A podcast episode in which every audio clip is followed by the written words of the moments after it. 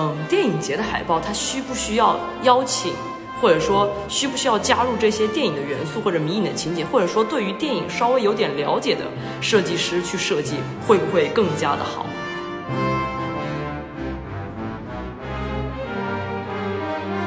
就在各个各个时代，人类都是一样的美景。人类完了。好，这句话非常适合剪在片头。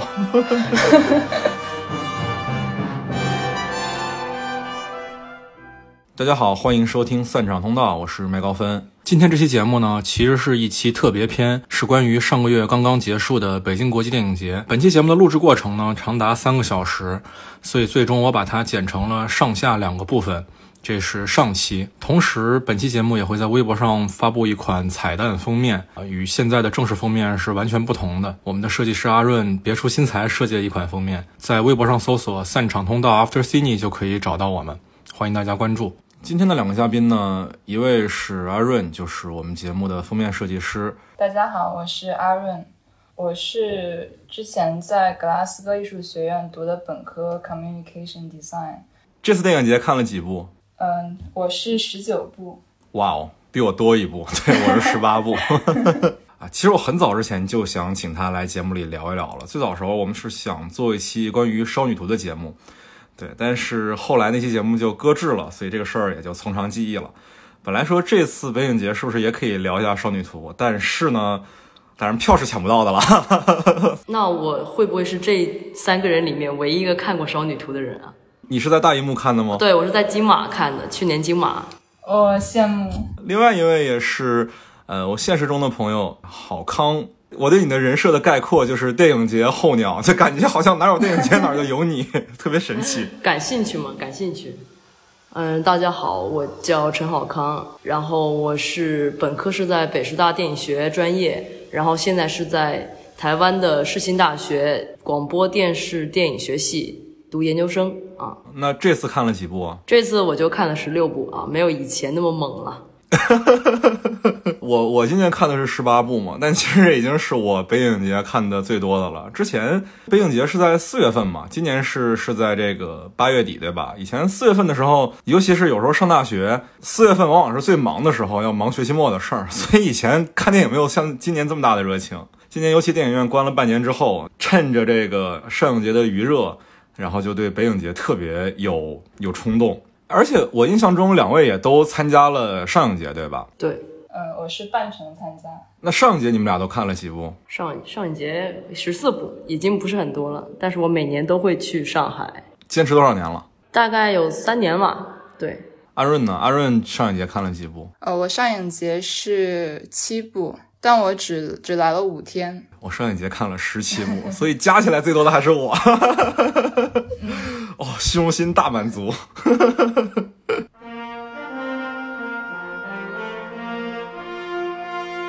关于今年的北影节啊，这个第一个热门的话题呢，关于这次北影节的海报，就是第一款那个概念海报，就在网上引起了非常大的争议。就是那个像好几个塑料片儿堆起来的那个宝塔一样的那个海报，我当时也也也对那个海报发表了一些评论。但是在讲我的看法之前，我想先听一下你们两个是怎么评价这个海报的。阿润先来吧，阿润毕竟是设计师嘛，是吧？肯定有跟我们影迷不一样的视角。一开始刚看到这个海报的时候，我个人的感觉就是，其实没有没有特别大的感觉吧。呃，就首先它其实是一个动态的海报嘛。所以其实看到那个动态的时候，我觉得还挺有趣的。嗯，至于它那个大家都觉得很有争议的那个风格，其实我我看起来还嗯比较习惯。可能是因为我一直在嗯欧洲那边，然后看到这种类似风格的，好像还挺常见的。就我反而会觉得嗯很很平常。那你有关注到去年电影节的海报吗？有的，有的菜花。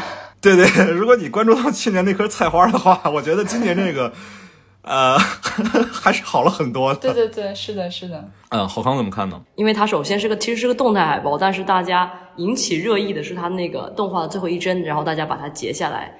啊，我觉得它其实挺像奶瓶的，但是中间也有一些动态的，会有风车的这个形状，然后最后出现一个天坛嘛，都是这个北影节最重要的两个元素。然后他的那个设计师刘志志，他后面也发了一篇长文来解释它的概念以及他们设计的这个过程。就是我刚看到这个动态海报的时候，我对它的第一反应就是它是很设计，就是说。组委会这次确实吸取了去年那个花椰菜的那个造型的教训，然后呢，对吧？然后呢，他开始寻找求新求变，他开始寻找说去找专业的设计师去设计这个东西。对，就因为我我在这个看到这个海报之前，先就去嗯上影节之前，我先去 A B C 书展玩了嘛，当志愿者。然后 A B C 书展的那个嗯视觉和海报都是。呃，例如禁止设计的，就是跟这个北影节的海报是同一个设计工作室，对吧？嗯，对的，没错。然后我觉得可能就有点那个好康的那个印象，就是感觉好像是一个很就是前卫艺术这个方面的，因为就因为 A B C 书展本身也是一个呃独立出版物和和艺术书籍的这样的一个展览嘛。但是你给我的第一感觉就是，它好像跟电影本身没有什么关系，因为毕竟。影展的一个海报，其实对于我们影迷或者说对于其他的观众来说，其实是有一个迷影情怀在那儿的。就比如说去年，呃，上影节的海报，它是以这个黄海设计的嘛，然后呢，他是著名的这个电影海报设计师，所以说他是弄了这个大闹天宫的元素，对吧？大闹天宫的那个修复有个这样的致敬，然后我们一下就可以带入当时的这种感觉。所以说我在思考一个问题，就是说，嗯，电影节的海报它需不需要邀请？或者说需不需要加入这些电影的元素或者迷影的情节，或者说对于电影稍微有点了解的设计师去设计，会不会更加的好？我我的观点跟你很相似啊，就是啊，其实我在朋友圈对那个海报的评价特别刻薄，但是我后来看见我那么刻薄的评价好像有点有点过了，而且我讽刺说这个设计师是不是还设计过视力检查表？因为我发现那个海报从上到下的那个字的。字的布局是越来越小的，看到最下面已经基本看不清那个字了。而且我特别不能理解的一件事儿啊，这我觉得可能跟设计师关系也不是特别大，这是可能是主办方那边的要求。我其实很反感一个电影节的海报去做奖项崇拜与地标崇拜的。电影节的海报就应该跟电影最有关系。就这个海报，说实在的，它。通过一个设计元素重构天坛这个想法是很有趣的，我是很认可这个设计设计设计灵感的。但是呢，说实在的，天坛跟北京有关系，那跟电影有什么关系呢？对吧？没有关系。没错，对。其实我们看很多，你像这个戛纳也好像金马也好，或者说是其他的比较顶级的电影节，其实他们的海报有时候不一定跟哪部具体的电影有关系，但是大部分。都跟电影本身是相关的。上一节的那个去年的主海报是《大闹天宫》主题嘛？然后之前金马有一款有一款海报是那个以牯岭街为为为设计灵感。对。然后戛纳有的时候之前有拿那个狂人皮亚罗或者说是八欧半来当成主海报的视觉元素的。当然，可能是因为那些电影节他们有深厚的历史渊源，然后能拿出几部比较拿得出手的。电影来做成视觉中心，但是北影节嘛，毕竟才十年，而且实话讲，这十年也没有 什么特别好的片子来北影节啊，这比较刻薄啊，不好意思。但是确实是这样的，客观上来讲，北影节的呃竞赛单元的片子质量确实有限。那在这种情况下，可能选不出什么特别适合当成视觉中心的作品，然后就只能拿地标来当成一个怎么说卖点也好。但是就是就是从这个海报上，我看到了北京，我看不到电影。我是也有去听那个刘志志他的播客，然后他们播客叫举个例子，然后也那个比较详细的讲了他们当时的一些一些过程，然后海报里的天堂和风车都是甲方明确要求。必须要加上，就是什么寓寓意风调雨顺，最好还能再加一条龙什么的。对，这个我有听说。哇，我真的毫不意外啊，太北京了这个。对对对，然后其实说就是当时那个团队也是在中间周旋了很多，然后把它作为先导海报做出来。就是其实这个海报也有可能是会被直接 pass 掉的。啊。说实在的，就是这次海报虽然我很不喜欢，但是并不是代表我就否认六禁止的设计思路，否认这个刘志这个人的设计水平。其实我觉得当然啊，我们这个拿这个海报去跟菜花比是不公平的，就是这个海报毫无疑问是历年的这个北京电影节的海报里面最出彩的一张。我甚至听说菜花之前也改了二十多稿。就是他们看到的人会觉得之前有那个好很多的，但最后还是变成了菜花。大家可以思考一下，为什么会出现这样的问题？因为它其实每年北影节它其实都有招募，就是说这种这个北影节海报的一个主题设计大赛，但是往往你会发现，最后做就是被选为作为主海报的那一个，其实都不是最有设计感，或者说最在美学方面。最有考究的反而是这个元素最鲜明、最有特征的四平八稳。对，然后都是一个天坛女神，然后那个飘带嘛，对不对？都是这样子，然后要么就是有红毯、有星光、有城市这种感觉。我觉得郝康刚才说的那些元素，其实还是那种嗯中国文文艺晚会的审美风格。对，所以我也也我也有跟就是真正在国内有嗯比较长时间的。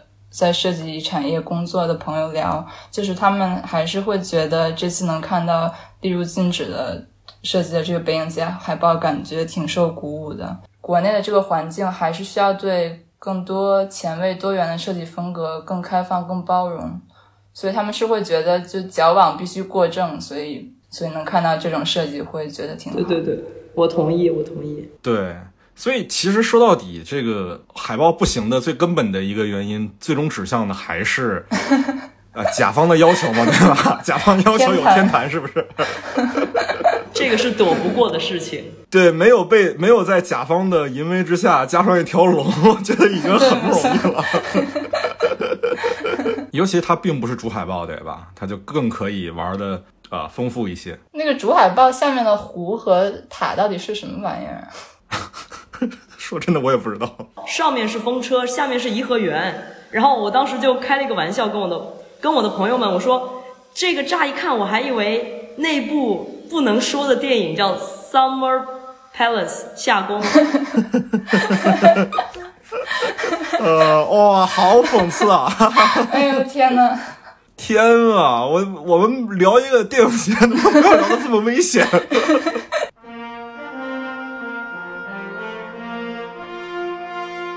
那好，那我们现在来聊一聊具体的片子吧。我们每个人都看了大概十六七部、十七八部、十八九部电影，在这些电影当中，你们最喜欢的是哪些呢？那我觉得比较惊喜的，那是我觉得是《吉祥如意》这片子。其实它是一个大鹏这样一个喜剧艺人他自己做的一个独立电影吧。其实它是分成两个部分的，吉祥部分跟如意部分。吉祥部分它是一个单独短片，是故事是围绕着一个。东北的女青年去回到故乡，去跟自己的故乡和解的一个一个过程。然后后半部分其实是如意，是是一个记录，是讲大鹏如何拍成的《吉祥》这个短片的过程。其实我们之前对于大鹏的印象，可能最早大家都来自于《屌丝男士》嘛，对他的印象可能是一个纯喜剧人。但这两年其实他还给了我挺多惊喜的，就是因为我去年在资料馆看了《吉祥》嘛，因为。去年买吉祥的时候，其实是，呃，我之前节目的另外一个嘉宾就是写白老师，他在金马上看完吉祥之后，跟我力荐这部电影，说大鹏绝对是有高人指点，否则很难拍出这么出色的一个影片。所以我去年其实对那片子期待是很高的。但即使是我现在那么高的一个情况下，我在资料馆看完依然很受触动。所以我今年其实放在我片单第一部要抢的就是《吉祥如意》，同时也是因为它只放一场嘛，所以我觉得一定不能放过这个机会。对，而且就是在映后交流里，他有提到一件事情，是我觉得是非常非常有意义的，就是因为我去年看《吉祥》的时候，我以为这个片子可能整个剧组也就十来个人，但是今年看到《吉祥如意》，其实发现他的这个整个幕后团队其实非常完整的，像。呃，录音组、灯光组、摄影组其实非常的完备。可能整个剧组，他跟我最后说的是，呃，剧组一共有三十九个人。但是他同时也有说，说他认为国内的剧组很多时候过于的臃肿了。他认为一个普通的中等成本的一个制作，整个剧组不应该超过八十人。他说他希望他以后的创作当中也能保持这样一个体量。那我觉得这是一个非常好的一个建议，因为现在国内的很多电影都是大而无当的。一个在行业里浸淫许久的一个。创作者，而且之前是被认为是纯类型片的一个作者，尤其还是一个成功的作者，他能反思工业体系这件事情，我觉得是很难的。对我同意，我非常同意这一点。因为我们之前对于大鹏的一个印象，他都是一个商业片的导演，包括这个煎饼侠、缝纫机乐队啊之类的。然后他这次就是怎么讲，说每个稿。电影的人嘛，他可能都会有这种初心，然后他就前半部分，吉祥是他之前做的一个短片，也在这个呃上影节和金马都放映过，而且他在金马还获得了最佳短片，我当时挺震惊的。然后呢，后来他今年他就把这个《如意》，就是他去记录他去拍吉祥这个部分，然后又变成了一个纪录片，所以他就会有这个前面剧情，后面记录，然后把它结合在一块儿，然后中间的这个串联的部分，我觉得也非常有趣。它中间串联的部分是。当时吉祥在资料馆放映的一个画面，对对对，就是去年的背影节嘛。对，去年的背影节，我就是我当时，我现在今年背影节我在资料馆看啊，他在去年他在资料馆放，所以这个空间感，我觉得这个体验是给我来说是非常奇妙的，而且我还是看到了一个在商业上比较成熟的导演。然后他回归这个初心，然后呢，把镜头对准自己的家人。所以说我当时跟这个麦高芬，因为他也去看了同场，而他去年也看了这个吉祥，所以说当时我就跟他说，我说我最大的感受是，你在看这个短片吉祥这个部分的时候，除了那个女演员刘露的镜头，它是嗯剧情感的，其他她家人的部分其实已经很记录式了。而且还有采访什么，但是当你在看到后面如意的部分的时候，你会发现原来它会比记录更加的记录。这种就是在跨越这个影像的一个边界，或者说摄影机在场的这么一个东西，对吧？所以我会觉得这很有趣，而且所以说吉祥如意它也被列为这个境界单元，就是说这个今年这个嗯北影节的境界单元也是说在。选了一些在这个视听语言或者说在这个电影本体上会比较有价值的、有嗯创意性的东西的影片，所以说我觉得《吉祥如意》被选进境界，而且是境界单元唯一的一个华语片，我就觉得还挺宝贵的。对，而且这个“境界”这个词嘛，就是它是镜子的镜嘛，其实特别形容这部影片是特别恰当的，就是它两个部分其实是很微妙的形成了一种互文结构，而并不仅仅是说如意的部分是吉祥的部分的。一种幕后纪实，它不是一个幕后纪实，就是在那个吉吉祥故事里，人物去回到自己的故乡，去接受过去的自己，接受过去的家庭的这个过程，其实也是后来如意的这个部分的时候，大鹏在做的一件事情。所以我觉得这个镜像的互文结构是很微妙的，它不仅仅是一个。呃，实拍的部分与幕后的部分的一个一个简单的一个附属关系，而是一个更复杂的、更微妙的一个结构。所以他入选境界这个单元其实是非常恰当的，就是境界这两个字就很适合形容这样的一个片子。对我同意。那你还有什么其他特别喜欢的片子吗？嗯，那我可能会聊一聊这个 VR 的部分。对，就是因为我去看了两场，就是因为每年这个 VR 它都是比较独立于这个其他的这个啊荧幕的。展映的，所以我当时也在跟我的朋友们聊这个 VR，VR 的体验。渐渐的，我们会觉得它其实，因为它它是带着一个头部装置，然后每一个人每一个人都去看自己的。然后呢，你在一个转椅上，然后还可以有一些东西，还可以进行一些互动，有一个手动的一个摇杆，你可以去探索这个空间。我们很自然的就会带入说 VR 跟游戏或者说跟戏剧，特别是沉浸式戏剧这样的一个关系，就是嗯，你会觉得。影像这个东西，它在发展的过程当中，我们在越来越拟真，从三从宽银幕啊立体声，然后再到三 D，然后最后变成了一个个人的一个黑匣子，你会感觉它就变成了一个影史科技发展的一个回眸。嗯，电影发明的时候是卢米，我们如何去定义定义电影的发明是卢米埃尔兄弟，他在这个法法国巴黎的一个地下的咖啡厅。啊，进行了一个展映，所以我们其实去定义说电影的发明是，首先它是一个商业行为，然后其次它是在一个黑暗的黑匣子里面，然后呢我们去观看，还有一个它是一个公众的群体事件，就是大家一块儿看。那另外一个人叫爱迪生，他其实也发明了活动视镜，但当时的活动视镜它就是投一个硬币，然后呢你在一个箱子里面，那个箱子里面装装上了胶片，胶片滚动，然后你从那个口里面你去看，它其实是单个，但是我们当时并没有把。这样子一个嗯，单人去看电影、看这个活动影像这个东西作为电影的发明，其实是很这个就是我们对于电影发明的一个定义的厘清嘛，对不对？但是你会发现说，电影发展到一个阶段，然后越拟真越。是那个提供或者说越强调这种体验的时候，我们又回到了啊 VR 这个单人的这个装置，我们又回到了爱迪爱迪生的那个活动视镜的思维。所以说我会觉得非常的有趣。那如果再提到说跟戏剧的关系的话，它其实戏剧和电影在很多的环境当中，它也是一个在汇流的过程。啊，我们之前会说电影在发明的时候像戏剧，后来你会发现在这个后现代剧场。影像实时投影也慢慢的应用到了这个戏剧的舞台上，然后到后来这个 Sleep No More 就是夜未眠夜，它这个百老汇做的这个沉浸式戏剧，让这个观众不仅仅被绑定在这个座椅上，这个观演的这个关系也不仅仅是一个垂直的这个九十度的，我坐在下面看你在台上演，它就变成了说在一整栋建筑里面，我跟着这个演员去走去体验，然后呢还跟演员产生了一些交流互动，这个东西其实也非常有趣，这跟在 VR。当中也是 VR 电影这个东西的诞生，它其实已经不再是影像本身，或者说二维荧幕，它其实突破了这样子的，它用了这样的一个头部装置的载体，它其实跟嗯我们说的这个戏剧跟游戏，它进行了一个技术的和体验的汇流。我我的观点就是我们要去打开我们的思路，而就是说我们对于电影情节或者说电影本体是什么。其实会有一个更全新的认识。游戏现在被称为第九艺术，那作为这个之前的这个第七、第八艺术的这个电影，你会发现他们之间在这个综合艺术的范畴里面，这种迭代，它不是一个完全的，就是我把这个任务，我把这个历史使命我交给了你，我完成了之后我就没有意义，而是他们在发展当中慢慢的进行了一个汇流的过程。我觉得这是我在看 VR 电影当中得到的非常宝贵的体验和感受。哇哦！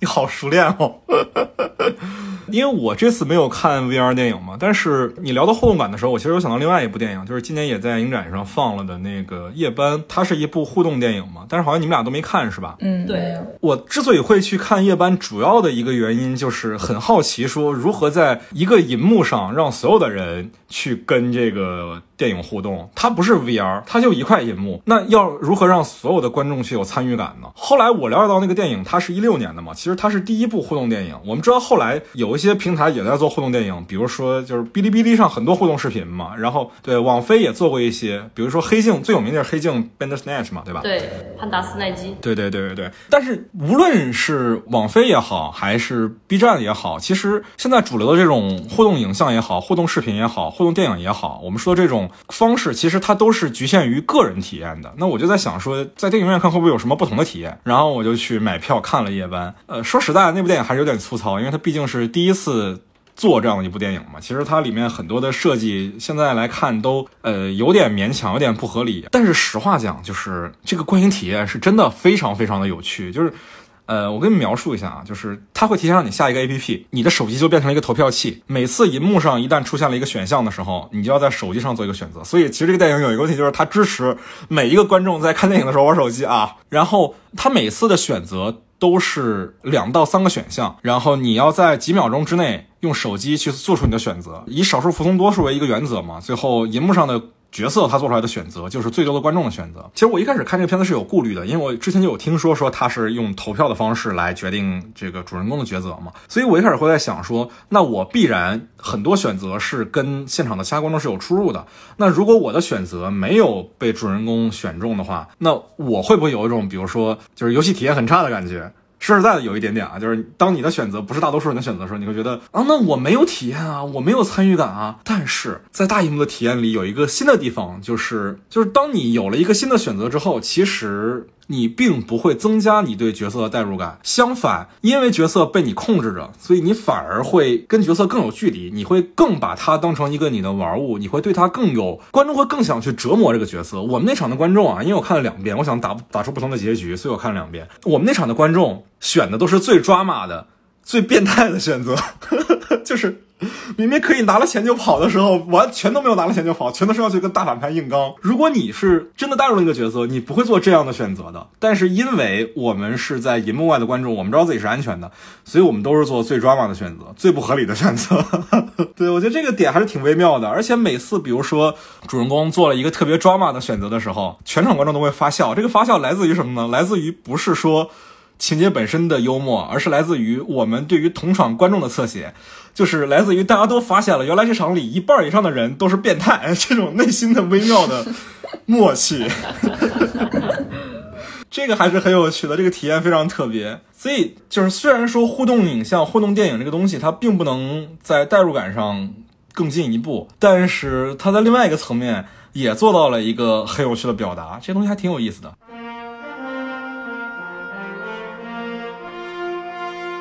我这回其实其实喜欢的还挺多的，嗯，但是可能还最喜欢的可能还是《战争与和平》吧。哦，哇，那糟了呀！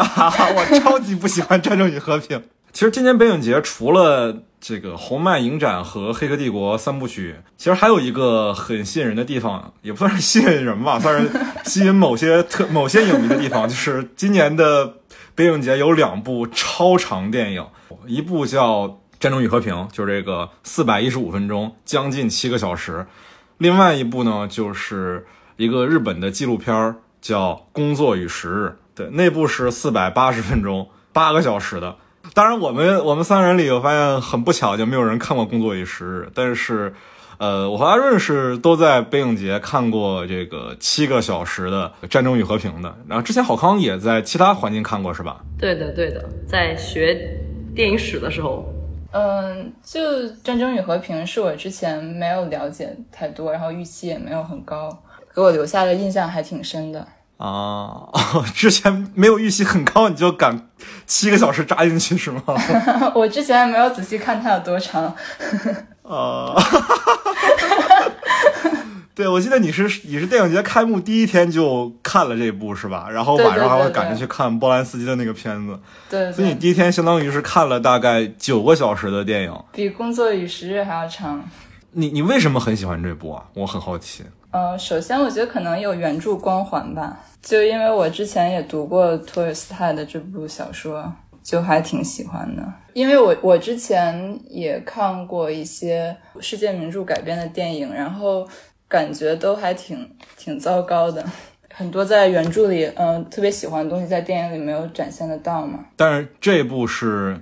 怎么讲？满足了你对原著的想象是吗？呃，对，我觉得就是从各方面来讲，我感觉还是完成的挺好的啊啊！其实我对这个片子的期待倒是很高的，因为你看完了之后给他打了五星嘛，我在豆瓣上看到，然后你也跟我聊了很多关于这个电影的内容，所以我对他的期待是是还挺高的。虽然我没有读过原著啊，这电影其实是分成了四个部分嘛，其实在每个部分都有在豆瓣上有独立的条目。我在看第一个部分的时候。虽然说我感觉就已经不太好了，但是我仍然非常带有对历史的敬意的，就是因为这是六六六年的一个作品嘛，他拿了当年的那个奥斯卡最佳外语片我觉得在冷战时期，在呃美国能拿一个主流意识形态的奖，这还是挺厉害的。所以我当时是很带有对历史的尊重的，然后我仍然给了他一个三星，并且我在看完第一个部分的时候，就给第一个第一个条目打了打了三星嘛。然后我说的是我的最大的感受就是当时。苏联电影的视听语言跟好莱坞是完全不同的两套体系，可能它本身也足够自洽，足够圆润，但是对于我这样一个当代观众来讲，就跟读天书一样看不懂，就是，就是他很多的视听语言给的，在当代来看，其实不知道他的意旨是什么。比如那个娜塔莎刚登场的那个那个镜头，其实前面剪辑都特别慢，大概是几十秒可能切一刀，然后在娜塔莎出场的时候。咚咚咚，切了三刀，从全景切到那个人的脸的特写，然后我人就傻了。我觉得这是好喜剧的一个一个一个一个技巧。我现在已经被训练的无法用严肃的视角来看这个视听语言了。嗯，真的吗？就其实我觉得从我的角度，我不会注意到这么多，就他怎么切的。然后我在娜塔莎出场的时候还挺感动的，因为真的很很有那个书里的那个感觉。那个那个女演员她从。从娜塔莎十三岁的时候一直演到后面，她经历了那么多，我觉得还是挺挺震撼的。对我来说，哦，她是年轻的娜塔莎和那个长大之后是同一个演员演的，是吗？对对对。哦，那还挺厉害的。没有看出来是吗？你是脸盲吗？我不是脸盲，就是就我以为这种事儿只会有像什么少年时代这种独立电影会去做，没想到鸿篇巨制也会。对，然后我在看第二个部分的时候，我就开始觉得有点不对劲了，我就开始无法特别专注的看下去了。然后我对第二部分印象最深的一个地方，这个电影有一个我觉得特别反当代类型叙事的一个一个地方，就是它每一个角色都会有一段 OS，都会有一段内心独白，然后这个内心独白会让观众听见。但是你说每个角色都有就算了，连里面有一只就没几个镜头戏份的一条狼，他都要给他来几句 OS，我就人就懵了，这也行吗？从那时候开始，我没有办法再特别严肃的看这个片子了。但我觉得这反而就是给我们呈现了一个还蛮不一样的，就是其实你会发现，东欧的电影，它其实真的有它自己独有的一种嗯思维和逻辑的一种一种魅力。因为我其实是一个呃很喜欢东欧电影的人，我当时看这个的时候，因为挺早的嘛，挺小的那个时候去去看这个东西，我会其实受到蛮震撼的。我会觉得，呃，如果没有好莱坞，或者说如果好莱坞没有这么强势，就是现在的这个电影语言没有这么强势，没有救猫咪那一套，呃，整个世界电影这这个它是一个什么样的面貌？我觉得是非常丰富的。就比如说你刚才说那个三刀切，你知道这个三刀切在什么地方最多吗？在。台湾的这个乡土剧当中，这个三刀切是最经常。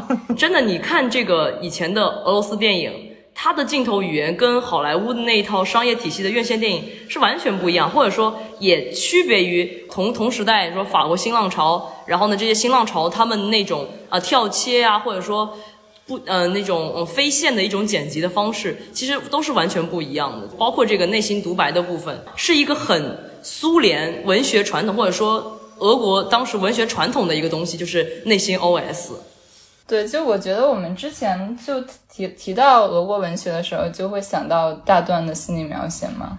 然后《战争与和平》托尔斯泰的这本小说，它也是这样，它其实是很注重，嗯，每个角色的心理活动，每个角色的主观视角，通过他们的心理活动来体现这个历史事件对。对个体的这个影响，包括那个狼的那个部分，其实我也觉得挺有趣的。其实我觉得是一个点睛之笔。对，就它首先它跟好莱坞那种传统的很不一样，就我就觉得挺有趣的。然后，而且它还会拍很多就是自然呀，包括风吹树叶呀，然后那种就一般来讲，就是平时看那种制作都不会有这种这个闲心去拍这种东西。我觉得就就挺诗意，挺好，就。有时候会让我想到塔科夫斯基的那种，对你就是可以去对比吧，我觉得是文文文学传统的一个一个差别，对比《战争与和平》与我们，比如说我们特别熟知的这个《乱世佳人》啊，好莱坞对于这种嗯美国的这个南南方战争的这样的一个展现，你就会发现它会不一样。包括由于这个《战争与和平》它的原著，它的原书的体系它太过于庞大了，所以它改编后呢，你其实可以看作是这三个主角和那一场。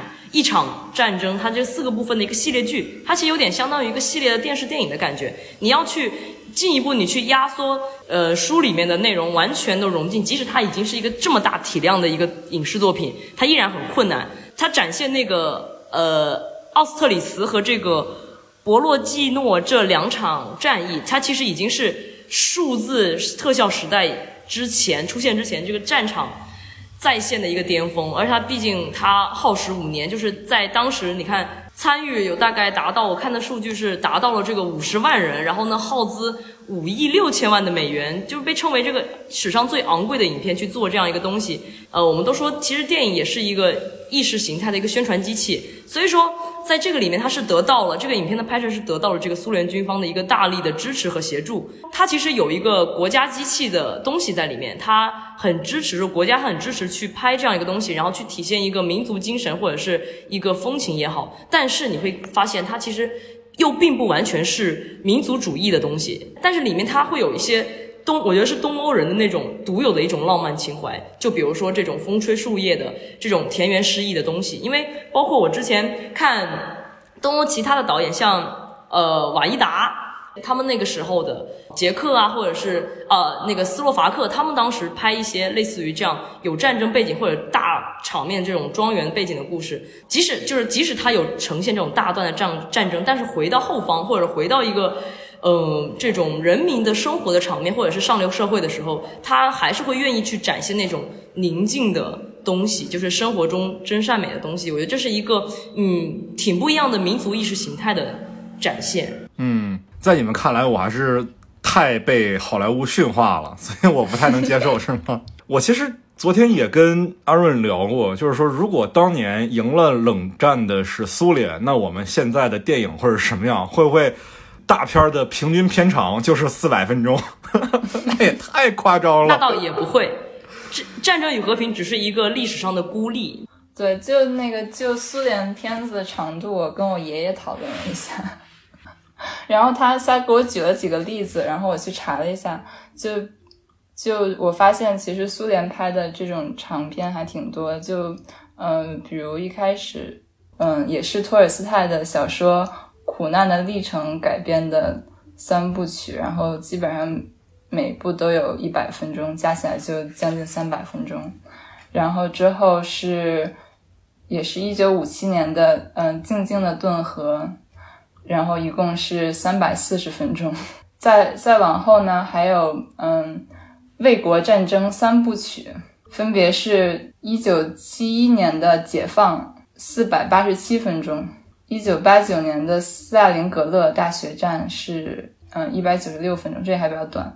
然后。莫斯科保卫战是三百五十八分钟，但是这里面花花钱花最多的还是《战争与和平》。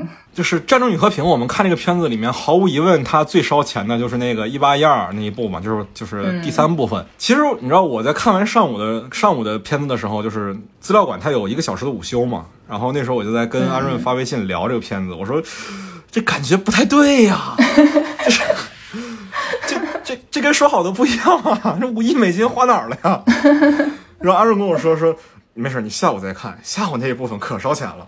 但是我下午看了之后，我就说我等了五个小时，你就给我看半个小时的烟花秀吗？我的人都懵了。我说我的天呐，五亿美金，黑泽明这辈子拍的片子加起来有没有这个钱？但是黑泽明拍的大场面那也不少啊，是吧？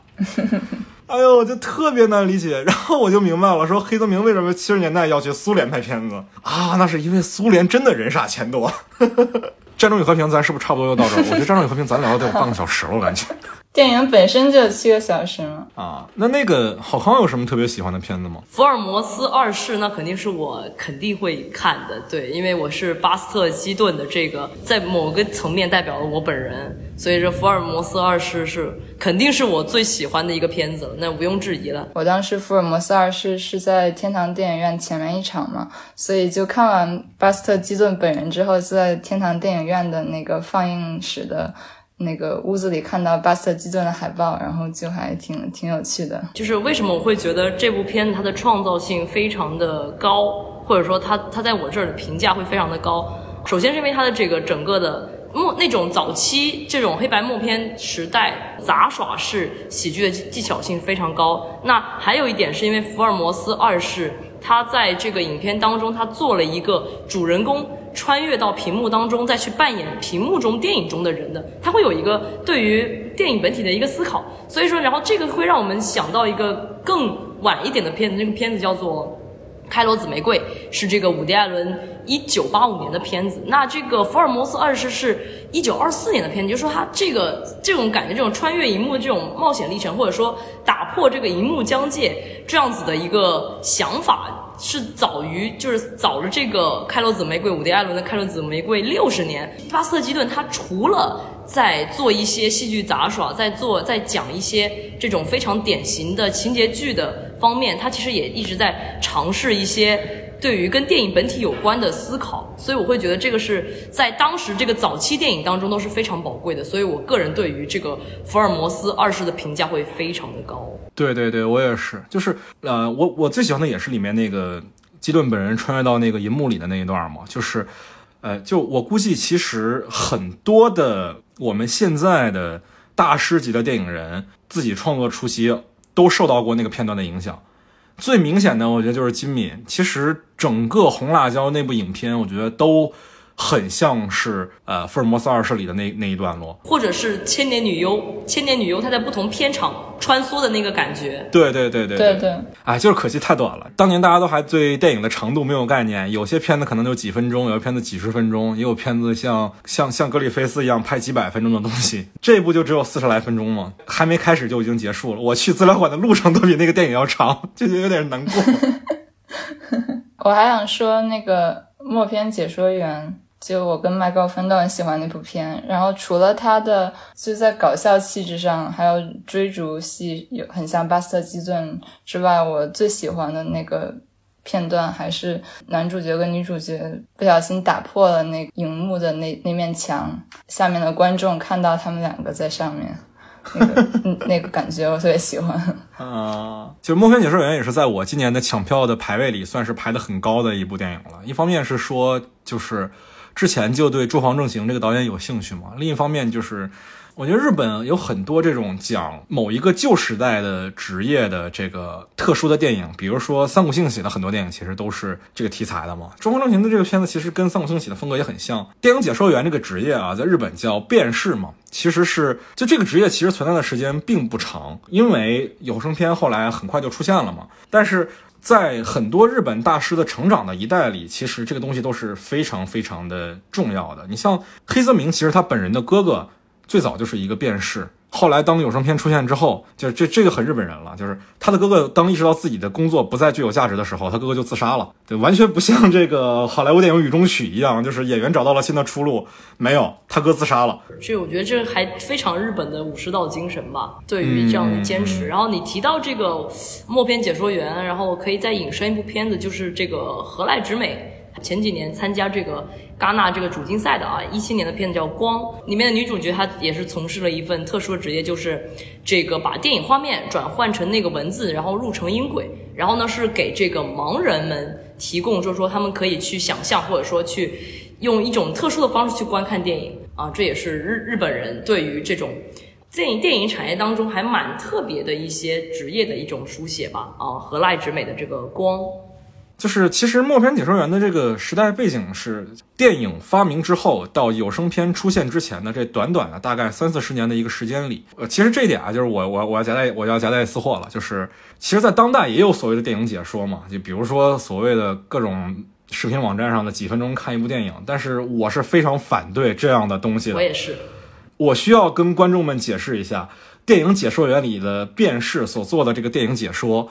跟现在的几分钟看电影完完全全是两个东西。那个电影解说员他们是干嘛的呢？是当以前的电影没有声音的时候，而且很多的片子是是外语片，他们的配的那个中间的台词卡都是外语的时候，电影解说员的意义是在于帮助观众去理解这部影片，是在于让你的观影环境里存在着一个声音，有一个叙事的氛围。而现在的电影解说，几分钟看一部电影，就是对电影的暴力压缩。你压缩到了最后，只剩下了情节。电影除了情节以外的东西，通通被抽掉了。那我实话讲，那我们还需要导演干嘛呢？我们还需要摄影干嘛呢？我们还需要录音干嘛呢？是不是？对，这是在伤害电影。因为我们电电台也比较小众嘛，我还是比较希望说，我们的听众能维持着，就是对于电影的本身的一种尊重。就是电影并不是只有故事而已。故事是电影很重要的一个部分，但故事并不是电影的全部。建议大家不要再去看几分钟看电影了，那个东西真的是在。就 哦，那我再补充一下，就之前我也听爷爷讲说，他小的时候国内也会有电影解说员嘛，然后就的确会像电影里那样，如果有的时候就是会跟不上电影里的那个节奏，然后他会自己想办法。编编一点什么东西解释一下剧情，然后到后面就有了译制片，好像译制片我查了一下，好像是嗯四八年四九年有的啊，就建国的时候其实就是对对对，但那之后还是会有嗯译制片和解说并存的情况，就是因为一部电影它到国内之后，它要译制也会需要一个比较长的周期，它就会先先放原版，然后又解说这样。有很多人会等不及，然后需要想要先看，就会先去看解说版。哦，那应该还是一个挺有趣的时代，就是电影的形式可以有很多种版本。对啊，对啊，就国内也有很多这样的事情，但为什么就拍不出来这样的电影呢？哇，又又上升到对国内创作环境的反思，nice 啊！你像。那个之前，我之前我有提到嘛，就是那个三五幸喜拍《广播时刻》的时候，其实它里面就是在讲这个广播剧的没落里面的那些那些艺人他们的生活。就其实我发现，在日本的创作当中，很多时候他们都是在关注这种边缘职业的趣味性的，而且其实它是非常有趣的。你像还有那个一丹十三，他之前拍过一个片子叫《蒲公英》嘛。那讲的就是如何开一家拉面店，正经的整个片子在讲如何开一家拉面店。我觉得，而且很有意、很厉害的一点就是日本人他们真的很热爱这种东西，他们热爱这个东西，并且能把它拍的有趣，太难了，太厉害了。其实我今年在影展上看到我最喜欢的电影就是《现代启示录》嘛。然后我要向大家交一个底，今年我在影展上看《现代启示录》，这个二零二零年的八月二十五号是我第一次看《现代启示录》。对，没错啊，这个是有点丢人，我知道。但是我要解释一下我的心理，我要辩白一下，就是其实。有很多影史经典就放在那儿，然后你没有在学电影的初期去看它的话，我我我自己会产生一个心态，就是只要我活得够久，我就一定有机会在大银幕上看到它。我也是。那既然这么重要的一部影片，我就要把它最好的那次观影体验留到大银幕上。所以很多很多的影史经典我都还没有看，我都想留在大银幕上去体验。可以可以理解，可以理解。然后，所以我今年就去看了《现代启示录》。当然啊，我对《现代启示录》的期待其实是非常高的。谁都知道战争片的总统山嘛，对吧？我的期待值高到一个什么样的程度呢？高到我第二天早上九点，八月二十号早上九点，我要去资料馆看这部片子。头一天晚上我兴奋的睡不着，然后我通宵了。第二天去资料馆看，我依然保持着全程的特别亢奋的精神状态，看完了这部电影。哇，实在是太棒了！就是。完全满足了我的全方位的期待。我觉得这个电影就是战争片当中的《二零一太空漫游》，只能去仰视，只能为他鼓掌。就是，而且跟《太空漫游》也很相似的点就是，科波拉跟库里克都是那种在前半节带着观众去体验一种高概念的东西，然后在故事的中段，在故事的进行到大概三分之二左右的时候，就抛下了观众去完全的进行自我表达。《二零一太空漫游》里就是主人公进入了虫洞嘛，然后之之后的情节可能就不太好懂了。而现在启示录里是主人公找到了马龙·白兰度饰演的那个将军，然后他们俩开开始看似摸不着头脑的对话，但是最终整体的表达、整体的氛围的构建是完整的。你不需要完整的理解这个电影里的每一句话的表意，你只需要坐在你的座椅上。感受这样的一个一个一个东西。我刚才为什么会说电影的情节、电影的故事是很重要的，但并不是电影的全部呢？就在于说，电影并不是所有内容都可以用语言、用文字来表达的，它需要你去看、去听、去感受。库布里克说过嘛，说如果我能用语言说明白《二零一太空漫游》讲的是什么的话，我就不拍了，我就没必要去拍一部电影了，对吧？就是阿瑞也是在电影院看的这个。现在启示录是吧？也是大清早对吧？对对对，没错没错。我我一开始没有没有非要看这部的执念，就是前前一天突然在群里收到了票，然后就去看了。对对，我我也我也觉得挺好的。对，挺。其实我我个人感觉没有那么没有那么飞，还是太空漫游更飞一点吧。然后。嗯，然后其实我我喜欢的是它整体的那种荒诞的氛围。我看到很多朋友都说，就是最后的经典镜头呀，或者最后怎么样怎么样。但其实它是整体营造那个氛围，我觉得挺有趣的。包括他从一开始那个放着放着女武神去轰炸一个村庄，就为了去冲浪，然后到找冲浪板，然后。到到那个那个冲浪的小伙子到了那个王国之后，那个懵懵那个状态，就是各种各样的细节，然后我觉得印象挺深刻的。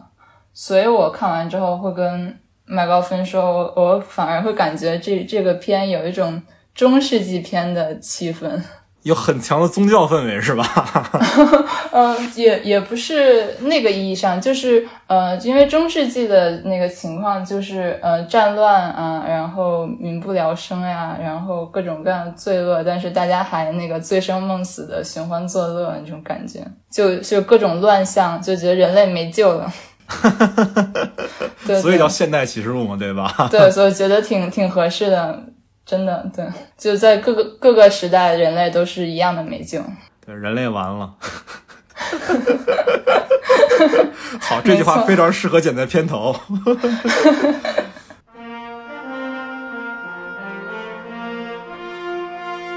以上就是我们关于二零二零年北京国际电影节特别节目的上半期的全部内容。在下半期里，我们还会讨论到这次电影节我们比较失望的几部电影。电影节的抢票攻略，以及我们在电影节的一些奇遇等等话题，欢迎大家收听。最后为大家送上一首用在了《现代启示录》里面的瓦格纳作曲的歌剧《女武神的骑行》。那么我们下期再见吧。